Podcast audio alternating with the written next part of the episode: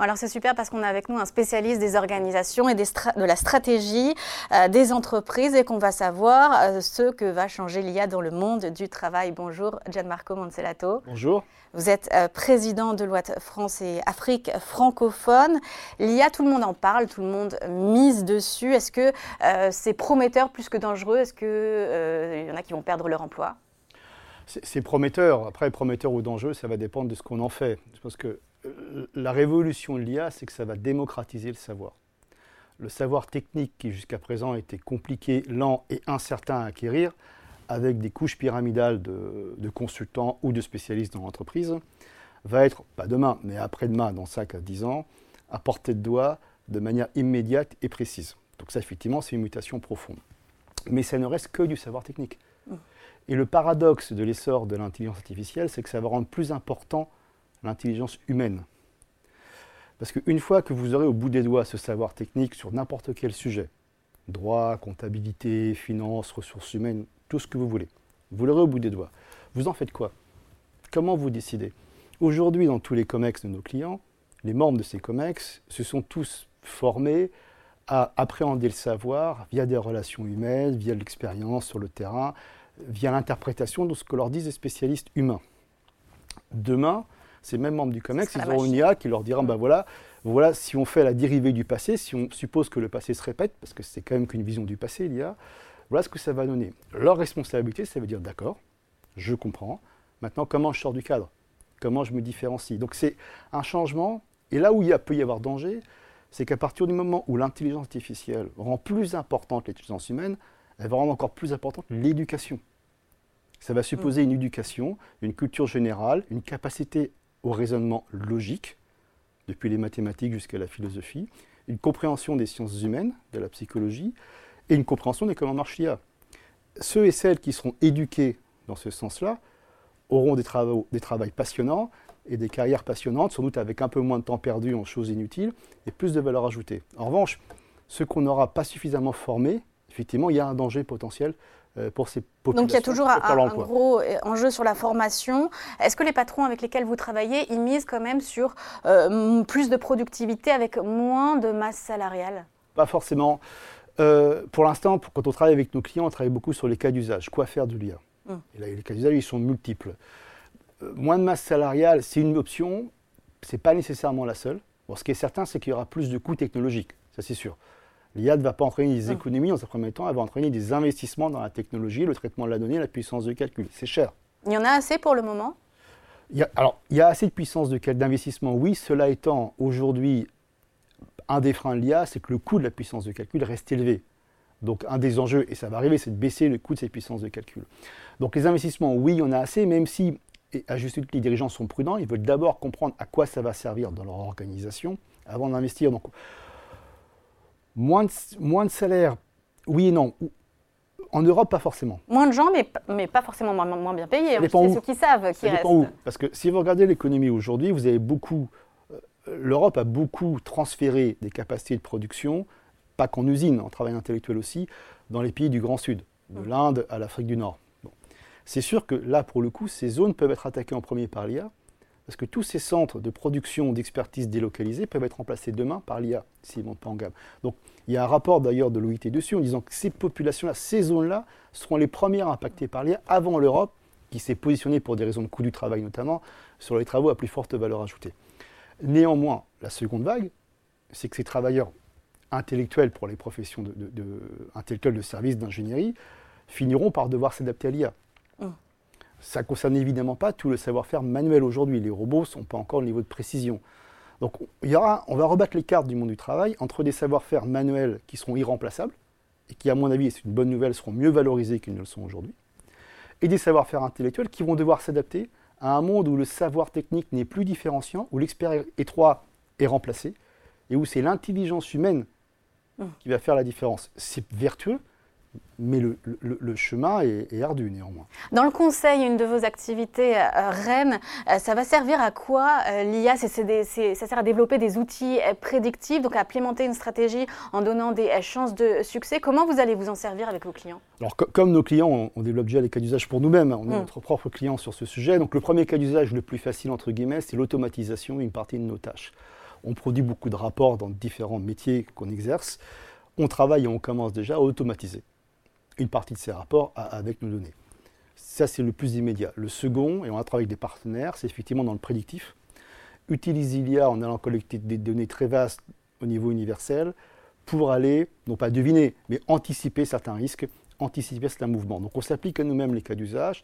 La première conclusion auquel euh, j'ai été confronté immédiatement, c'est que on est déjà, on va devoir revoir intégralement nos programmes de formation. Parce que Deloitte, c'est un énorme incubateur de talent, on passe son temps à former. Avec l'IA demain, je ne peux plus former de la même façon.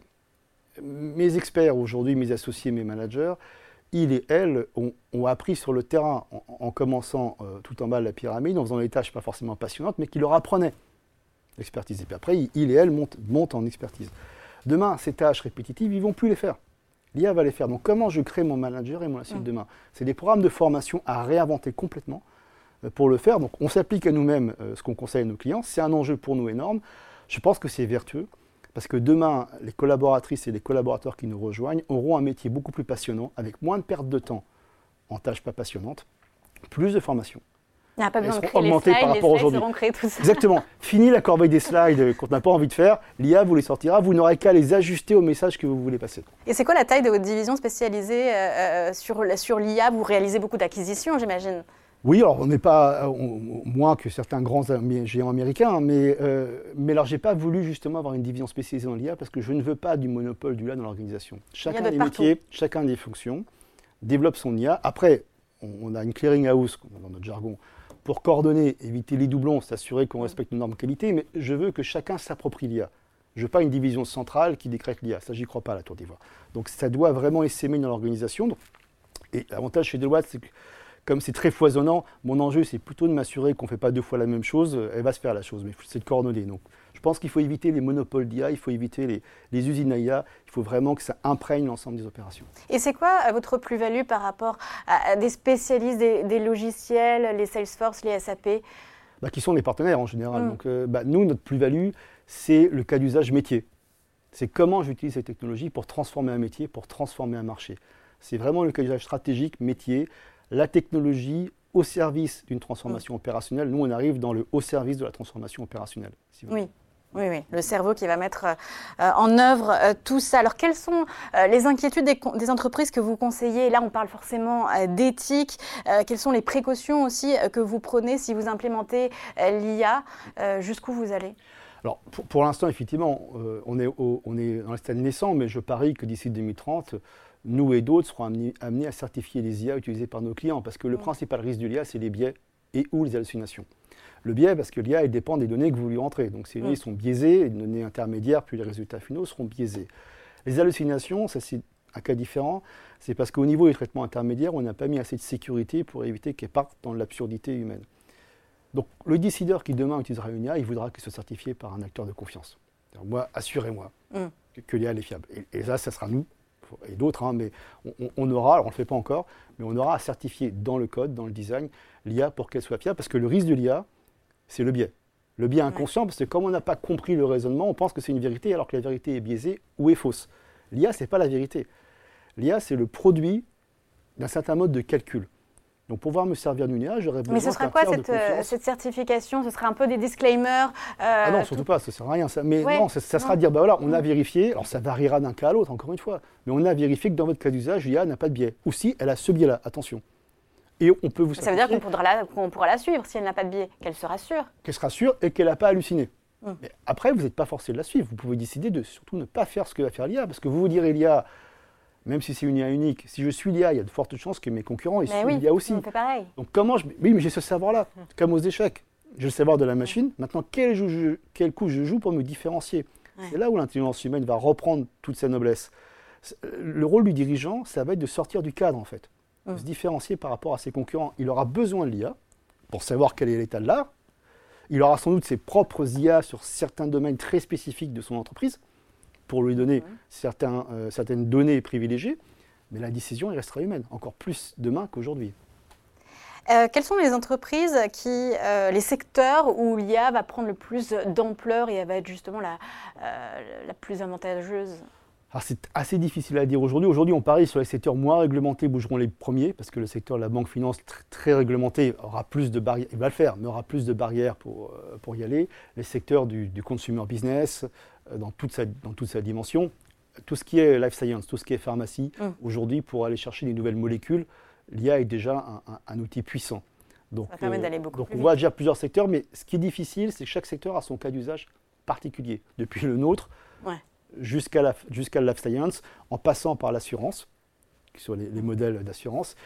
Et il n'y a pas une solution pour tout le monde. Chacun doit quand même développer une solution qui fasse sens pour son secteur et pour lui. Et c'est là peut-être le, danger, non pas les dirigeants, mais le grand public croit que l'IA va être une solution magique, une nouvelle pierre philosophale qui va répondre à toutes les questions. Non, l'IA va devoir être conçue pour traiter un problème particulier. Donc ça fait moins que ce qu'on pense, c'est plus de travail en amont. En revanche, une fois que c'est fait, on gagne beaucoup de temps et on est beaucoup plus efficace. Si on parle des cas d'usage et hein, qui vous concernent, hein, avec, dans vos activités, vous avez aussi l'audit. Un audit, est-ce que euh, ça va permettre justement d'aller plus vite, d'éviter les erreurs, d'avoir beaucoup plus de, productivité? Alors, Je pense que, l'audit, c'est notre métier qui va aller le plus vite sur l'IA, pour une bonne et simple raison, c'est que c'est le métier qui est déjà le plus avancé en analytique, c'est-à-dire, hum. encore l'IA, mais on a déjà pas mal d'algorithmes pour aller les données. utiliser la loi des grands ronds en mathématiques pour, pour voir les incohérences et recouper les données. Donc l'IA va être assez naturelle à l'audit. C'est l'étape suivante mhm. euh, du travail de l'audit. Donc effectivement, on, va le déployer une fois qu'on sera prêt, assez naturellement. donc oui, bien sûr, l'IA rendra les audits encore plus fiables. Avec ce que je viens d'évoquer, c'est qu'à mon avis, euh, on aura à auditer. Les clients nous demanderont d'auditer leurs IA.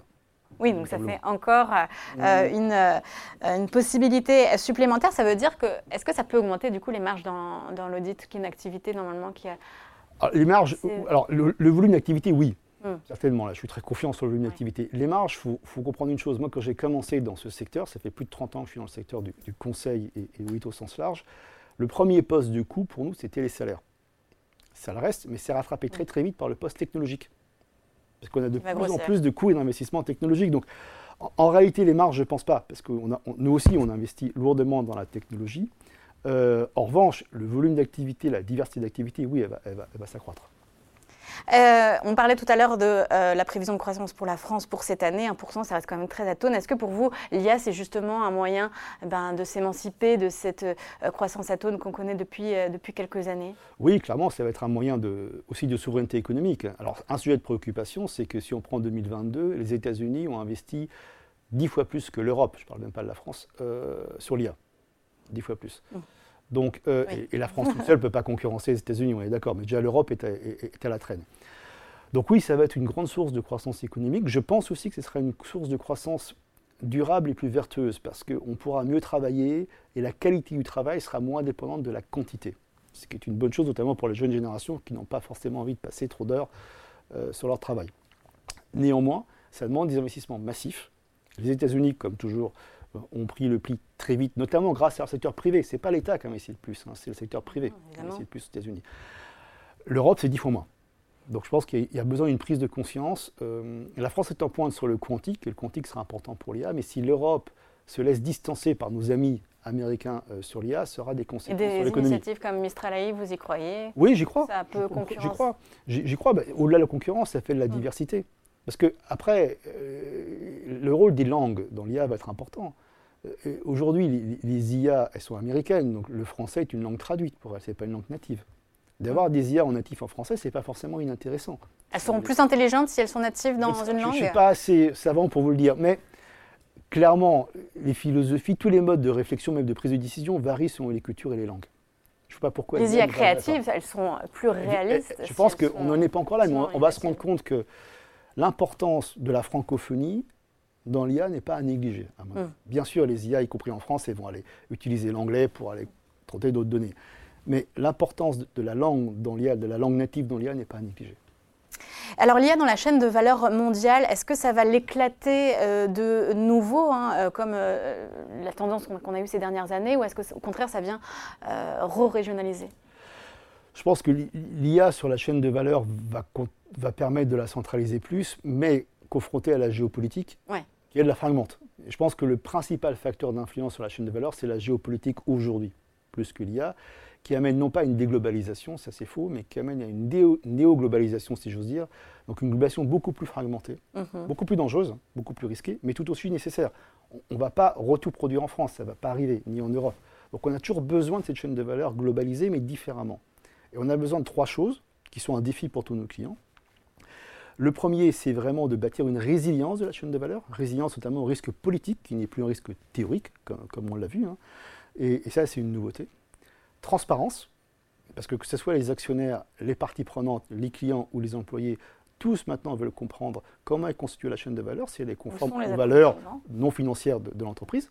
et ça, c'est aussi nouveau. On n'avait pas l'habitude d'être très transparent sur la chaîne de valeur.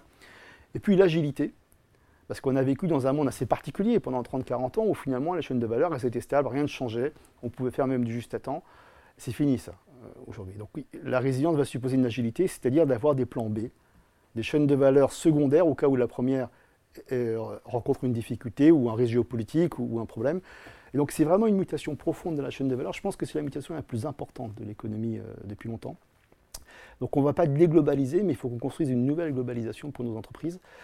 L'Europe est plutôt bien placée euh, sur, ce sujet-là, mais il ne faut, pas le négliger. C'est une nouvelle réflexion stratégique qui s'ouvre pour nos clients et pour nous-mêmes, et où là encore, je reviens à l'intelligence humaine, ce n'est plus qu'un sujet technique, c'est aussi un sujet euh, politique aujourd'hui et éthique, la chaîne de valeur. Et euh, diplomatique, la Chine, vous en, vous en, pensez quoi les entreprises que vous conseillez? Qu'est-ce que vous leur, vous leur dites? C'est un risque géopolitique? En plus, le coût du travail augmente aussi, donc ça devient quand même moins intéressant. Alors la Chine, c'est un paradoxe, parce qu'évidemment, la Chine aujourd'hui peut être perçue comme un risque géopolitique. Mais pour autant, et notamment si c'est une entreprise américaine, et pour autant, 2023 a été le record historique du volume de transactions entre les États-Unis et la Chine. Oui. Donc, en fait, la Chine reste essentielle. Simplement, les entreprises occidentales cherchent à avoir un plan B, pas que la Chine, dépendre moins que la Chine. Est-ce que c'est le Vietnam? Est-ce que c'est l'Asie du Sud-Est? Donc la Chine reste essentielle, ne fût-ce que comme marché, mais aussi comme vivier de talent. Et c'est le plan B.